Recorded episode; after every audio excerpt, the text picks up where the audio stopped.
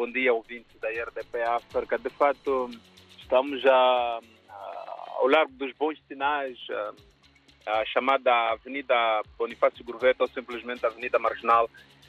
Hoje, a cidade de Climane acordou com o céu ligeiramente nublado, porque tem vindo a cair chuva nos últimos dias, muito concretamente no período noturno, mas a vida não para, tal como não para Deixem-me só dizer que hum, a estas alturas hum, é esperado na vila sede de Murumbala o chefe de Estado moçambicano, Felipe Jacinto Nussi, que vai inaugurar o Centro de Formação Profissional a distrito à, à Secretaria de Emprego, da Juventude e Emprego. É uma infraestrutura que hum, visa, digamos, formar jovens para o autoemprego e este, esta cerimônia, como disse, vai ser orientada pelo chefe de Estado e ainda hoje o chefe do Estado desloca-se a outro distrito vizinho, Der, para a inauguração de, de, de, um tribunal, portanto, do Tribunal Distrital de Der, no âmbito do projeto um, um Distrito, um Tribunal. Esta, digamos, é, é a nota que faz o rodapé eh, hoje, quinta-feira, em que a, a, província e a cidade uh, estão todas, uh, digamos assim, meio confusas à espera desta, desta visita do chefe do Estado.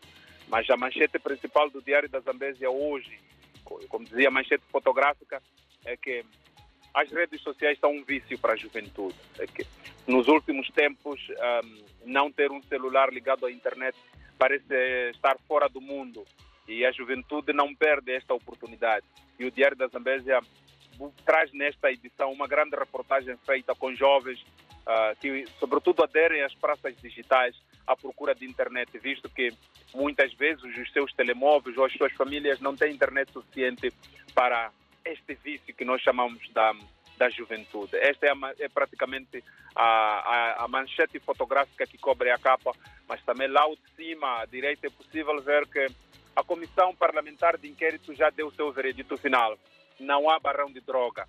É preciso frisar que este é um assunto bastante badalado que vinha, vinha fazendo furor eh, aqui na, ali na Pérola do Índico, como se sabe, ah, recentemente a Assembleia da República, depois de uma denúncia do deputado Venâncio Mondelano, da bancada da Arnamo, eh, emanou uma comissão que esteve na província da Zambésia durante 15 dias e o relatório que o Diário da Zambésia já teve exclusivo antes de ser publicado na Assembleia da República já prova que não há barrão de droga. Esta é a manchete fotográfica, aliás, é a manchete também que faz parte da edição desta quinta-feira.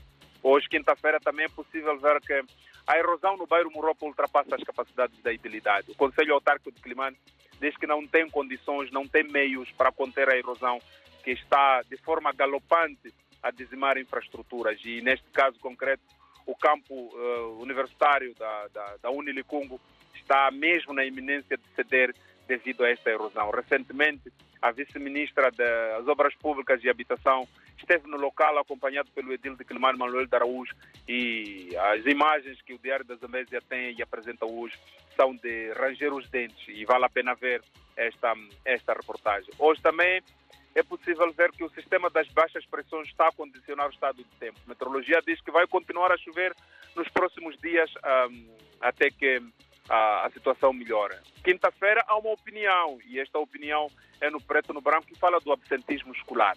David e ouvintes da RDP África e também os leitores do Diário da Zambésia, estas e outras manchetes podem ser acompanhadas através do nosso www.diariodazambésia.co.mz e também em todas as nossas plataformas sociais, porque temos atualização ao minuto. Quinta-feira estamos aqui, se Deus quiser. Bom dia.